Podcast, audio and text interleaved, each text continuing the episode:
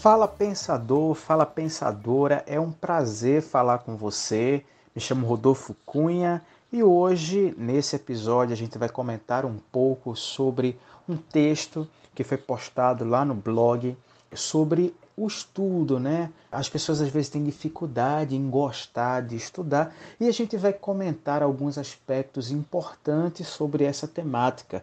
Queria agradecer você por ter aceitado o convite e ter chegado até aqui para que a gente possa conversar, para que a gente possa refletir, para que você de fato possa pensar sobre a importância do estudo na sua vida e trazer algumas reflexões sobre por que algumas pessoas não têm gosto para estudar. Espero que você possa sair daqui com um, um, pensamento um pouco mais amadurecido sobre o estudo. Se você não é acostumado a ouvir podcast, os programas não necessariamente precisam ser ouvidos de uma vez só.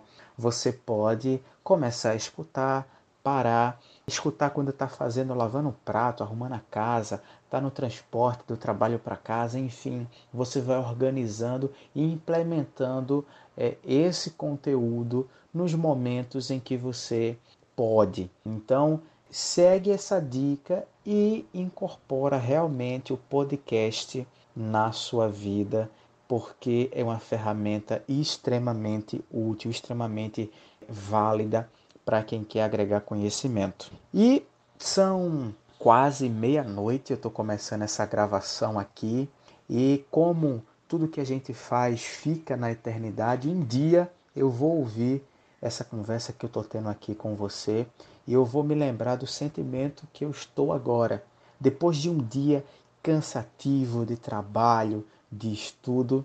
Estou aqui com toda a energia, colocando toda a minha concentração, imaginando os melhores exemplos, as melhores frases para que o meu conteúdo realmente possa chegar até você e tocar no seu coração, tocar na sua mente. Caramba, como é bom viver por um propósito, alinhar a nossa vida a um propósito definido. Afinal de contas, eu estou aqui sem receber um único tem, um único tostão.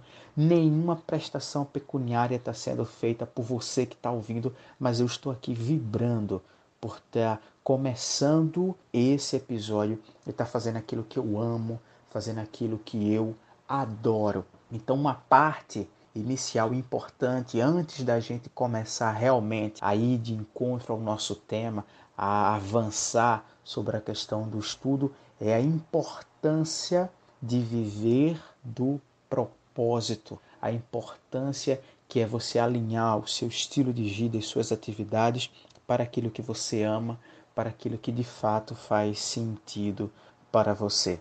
Bem, Vamos começar agora a discutir um pouco a questão do estudo e por que tanta gente tem dificuldade em estudar, tanta gente diz que não gosta de estudar, por que, que o sistema educacional brasileiro é do jeito que é, por que, que a gente tem os resultados que a gente tem no PISA, que é um teste que mede o nível de educação básica em todos os países do mundo. O Brasil sempre fica em posições muito ruins e eu trouxe aqui alguns pensamentos para a gente esboçar princípio de um quadro não dá para a gente realmente abordar esse tema em sua completude, pela sua complexidade, mas aqui eu vou trazer alguns elementos que com certeza já vão ajudar você a refletir, a pensar um pouco sobre essa temática. E eu começo pelo seguinte ponto: a inutilidade de estudar. Estudar é completamente inútil ou se não é, assim deveria ser. Aí você deve se espantar, Rodolfo, o que é que você está me dizendo, cara? Estudar não é inútil. Se eu faço a escola, eu fico apto para fazer o vestibular. Se eu estudo e passo, eu fico apto para fazer uma faculdade. Se eu termino a minha faculdade, eu fico apto para fazer uma pós-graduação, ganhar mais, fazer o inglês, etc. Enfim, existe uma utilidade no estudo. Talvez sim, talvez na lógica que a gente viva, talvez no mundo em que a gente viva, sempre as coisas elas estejam ligadas a uma utilidade prática. Porém, deixa eu te fazer um questionamento. Para que você é feliz? É isso mesmo. para que você é feliz? Qual é a finalidade da sua felicidade? Se você parar, pensar e refletir, você vai ver que a felicidade não tem nenhum objetivo fora dela mesma. Você não é feliz para nada, você é feliz e ponto. Ser feliz basta. Ser feliz é o destino final da viagem em busca da felicidade. Não sei se você conseguiu pensar e observar. O sentido da felicidade não está externa a ela. Você é feliz por ser feliz. E o estudo deveria ser assim, inútil. Você não deveria estudar para ou por causa de algo. Você deveria estudar pelo simples fato de adquirir conhecimento, de gostar, de dominar um assunto, um conhecimento que antes você não tinha. Quando você associa o conhecimento, descobrir novas coisas, dominar uma palavra, o sentido, empregar ela num discurso, uma ideia, uma frase, quando você encontrar aí o prazer, o gosto, quando você vê o estudo como algo totalmente inútil, você terá dado um salto quântico inestimável para mudar a sua mentalidade e, consequentemente, os seus resultados. Porque a gente não pode negar que, se você implementa isso, esse estilo de pensar, você consequentemente vai ter resultados expressivos na sua vida. Mas mesmo que você não tenha esses resultados, só o fato de você gostar de estudar vai fazer a diferença, vai ser muito importante. Então esse é o primeiro ponto que eu gostaria que você refletisse hoje. Segundo ponto. Estudar é crucial para qualquer profissão, qualquer coisa que você vá fazer, você vai ter que estudar muito. Se você quiser abrir uma loja, você vai ter que entender muito de empreendedorismo, de finanças, de marketing. Se você quiser ser um fisioterapeuta, você vai ter que estudar muito. Se você quiser trabalhar com programação, você vai ter que estudar muito. Se você quiser trabalhar com vendas, você vai ter que estudar muito. Qualquer coisa que você vá fazer hoje em dia, necessariamente você vai precisar estudar muito, não necessariamente pelos meios formais. Olha só que curioso. Às vezes a gente tem a ideia de que estudar é fazer a faculdade, é fazer a escola, é fazer uma pós-graduação, e não necessariamente. Teve um, um antigo reitor da Universidade de Harvard e ele disse que era possível formar um excelente profissional com uma boa estante de livros, porque a turma acabou valorizando muito a questão do certificado, né? Então, assim, não necessariamente você vai adquirir conhecimento suficiente para a sua vida pelos meios formais. Você pode estudar muito no Instagram, você pode estudar muito lendo, você pode estudar muito no YouTube, você pode estudar muito ouvindo um podcast, você pode estudar muito de diversas formas, diversas formas, não necessariamente aquele meio formal de estudar. Então descubra qual é o meio que te interessa, qual é o meio que te chama atenção, desperta a curiosidade e faz você realmente querer dominar um conhecimento. De que forma é isso? Mas estudar, de fato, é crucial. Aí a gente vai atacar agora um pouco a questão do porquê nós não gostamos de estudar. Por que, que, que a gente vê, sente uma dificuldade quando a gente precisa fazer um trabalho, quando a gente precisa ler um livro indicado por um professor e etc. Por que, que a gente não tem gosto para fazer algo que nós, seres humanos, fomos meio que moldados para fazer, que é pensar, raciocinar com competência? Todo mundo pensa, todo mundo raciocina, mas fica evidente que tem pessoas que têm uma capacidade maior de conexão de ideias, de propor soluções, de criar saídas. E por que, que a gente não gosta disso? Eu elenquei alguns pontos aqui que eu acho crucial e que, pelo menos para mim, eu sentia muita dificuldade nesse sentido. O ponto número um: nós não vemos a aplicabilidade daquilo que nós estamos estudando. É impressionante como na escola a gente não consegue entender no que aqueles conceitos são aplicados na vida real. A gente vê uma abordagem completamente teórica a gente vê uma abordagem completamente superficial e muitas vezes a gente não consegue fazer o link com a aplicação prática do nosso dia a dia. E aí fica aquela coisa: por que, que a gente vai aprender isso? Por que, que a gente vai estudar isso? A gente nunca vai usar. E de fato é, talvez em alguma profissão que a gente vá seguir, a gente não vá usar. Mas a gente na escola não sabe qual a profissão que vai seguir. Logo, tem muita coisa que realmente a gente deve aprender, porque vai ser a base de conhecimentos futuros. Então a gente não vê aplicabilidade. É a, é a, primeira coisa. Você precisa superar esse bloqueio. Né? Sempre que você for estudar alguma coisa, você precisa, se você já, eu acredito que a maioria que está ouvindo aqui já é jovem, adulto o suficiente, é você procurar como é que eu aplico esse conhecimento, onde é que eu vejo isso, mas sempre lembrando, tem coisas que hoje eu leio que não tem aplicabilidade nenhuma. Mas eu estou aprendendo, eu estou estudando a ler. Vai que eu lendo um livro de Aristóteles no futuro, em uma palestra, eu possa usar um exemplo que ele dá, uma coisa desse tipo. Então, não necessariamente eu vou ficar atrelado à utilidade daquilo. Mas é importante, pelo menos em alguns aspectos, principalmente na escola, a gente aprofundar um pouco na aplicabilidade daquilo. A segunda coisa é que nós não nos sentimos capazes de aprender a um determinado assunto, de enveredar por uma área. E aí eu gosto sempre de trazer reflexão. Eu usei muitas vezes em palestras, em muitos lugares, em empresas, em escolas, formações para professores, para alunos. Um exemplo que é, ocorreu na Universidade de São Paulo, na USP, no ano de 2009, isso já faz um tempo. Os alunos da, do curso Ciências da Computação eles fizeram cálculos quantos computadores eram necessários para igualar a capacidade de processamento do cérebro humano. Na época, eles chegaram a um número equivalente a 15 mil computadores. Ou seja, para igualar a capacidade de processamento do cérebro humano, do, da nossa mente, eram necessários 15 mil computadores ligados em rede. Para a gente esgotar essa capacidade de aprendizado, a gente precisaria estudar todos os dias da semana, de domingo a domingo, sem feriado, 10 horas por dia durante 400 anos. Ninguém vive 400 anos. Isso quer dizer que a nossa capacidade de aprendizado ela é infinita. Você tem a capacidade de aprender aquilo que você deseja aprender. A gente sabe que vai ter as questões de talento, as questões de vontade, de gosto, isso é normal. Mas você tem sim. Se você não tem nenhuma doença incapacitante intelectualmente ou qualquer coisa do gênero, você tem capacidade de aprendizado infinita. Então, será mesmo que você não tem capacidade de aprender aquele assunto, aquela coisa?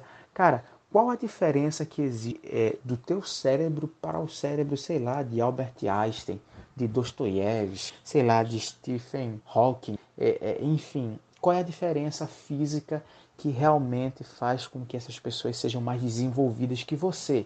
Às vezes a gente coloca estamos colocando bloqueios. Então isso é importante. E para a gente aumentar essa capacidade, eu sempre indico às pessoas que siga o ciclo de aprendizado mais efetivo que existe, que é o círculo circadiano.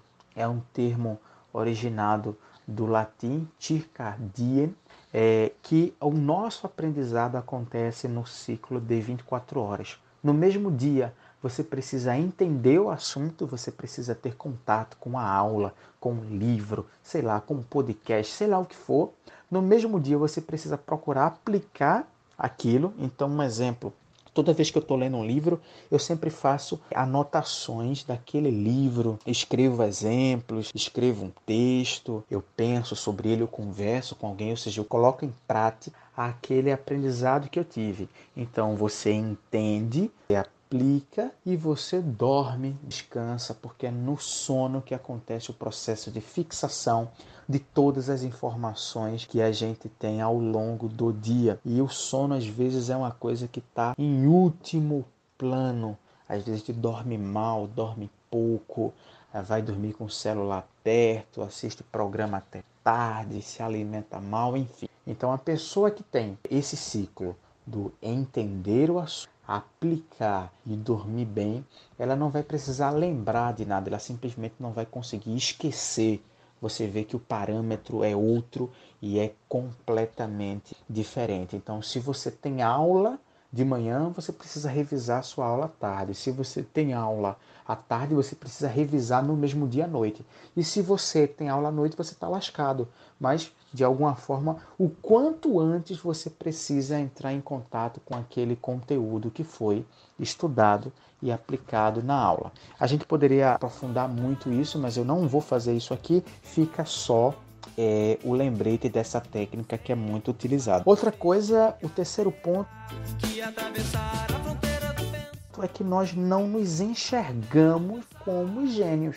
Quando a gente vê aquela teoria Pitágoras, a gente vê Newton, a gente vê as regras, as fórmulas que esses caras descobriram, a gente não consegue ter uma ligação afetiva com aquele cara que desenvolveu aquilo simplesmente não conseguem. Se a gente conseguisse entender e descobrir quais foram os sonhos desses caras, as dificuldades que eles enfrentaram, como eles começaram a construir a ideia, o esforço, as noites em claro buscando a solução para aqueles enigmas, o que foi que eles observaram, iria despertar a curiosidade para a gente saber um pouco mais sobre aquilo, dominar um pouco mais sobre aquilo. Porque essas pessoas eram como nós. Elas poderiam ter um interesse iniciado, sim, mas eram pessoas como nós. E eu vou dar um exemplo aqui e eu peço para que você preste atenção nesse exemplo, porque eu vou finalizar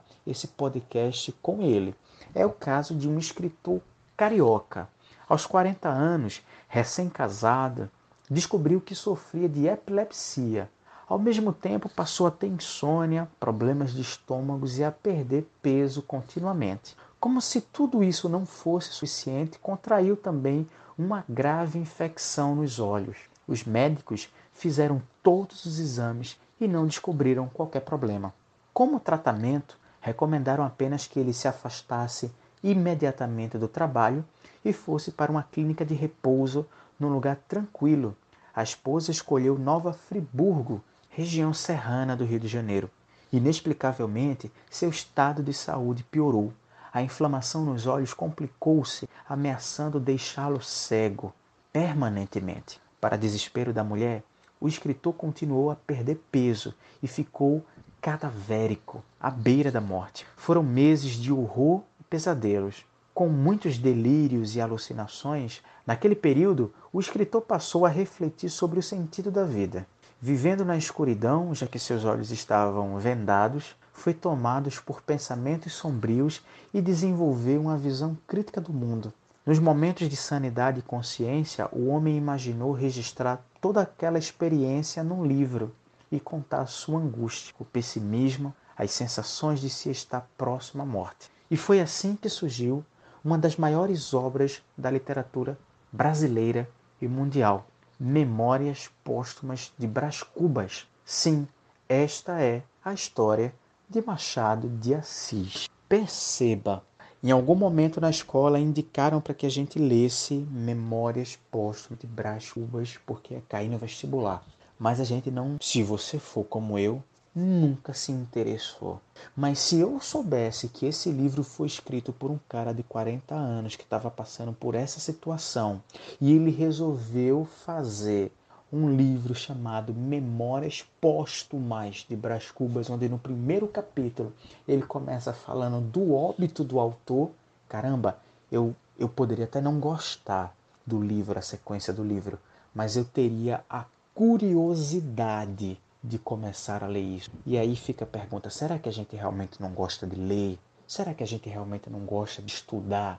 Ou a nossa curiosidade não foi aguçada o suficiente para despertar isso, despertar tudo isso? Então, enfim, o meu objetivo aqui não é fechar a discussão sobre esse tema, mas é fazer você pensar um pouco sobre tudo isso. Houve o post lá no blog, Pensa Nisso, www.net e aqui foi um momento onde a gente pôde discorrer sobre algumas ideias. Peço a você, meu caro ouvinte, que nos apoie. Entra lá no nosso canal do YouTube, vai lá no nosso Instagram, underline, pensa nisso, underline, para que você possa ter acesso aos nossos conteúdos, para que você possa ter acesso a todas as reflexões que a gente faz. Como eu gosto sempre de dizer, esse é um projeto feito na raça, esse é um projeto feito com o coração. Então, ao longo do tempo, a gente vai aprimorando uma coisa ou outra, a qualidade do som, enfim, essas coisas técnicas tão importantes e que estamos passando, né? Pensa nisso, toda a equipe, por uma curva de aprendizado. Mas se você realmente acha que essa história, que esse, essa conversa que a gente teve aqui faz sentido para você, dá o teu like, segue o nosso perfil aqui no Spotify, vai lá no YouTube, segue a gente, curte o canal, ativa o sininho. Infelizmente, nós somos prisioneiros dos algoritmos e esse tipo de coisa é importante, é crucial. Por hoje é só, pensa nisso e até a próxima reflexão com conteúdo exclusivo, com conteúdo direcionado para você, para que você pense com competência. Lembre-se, você é o seu maior negócio.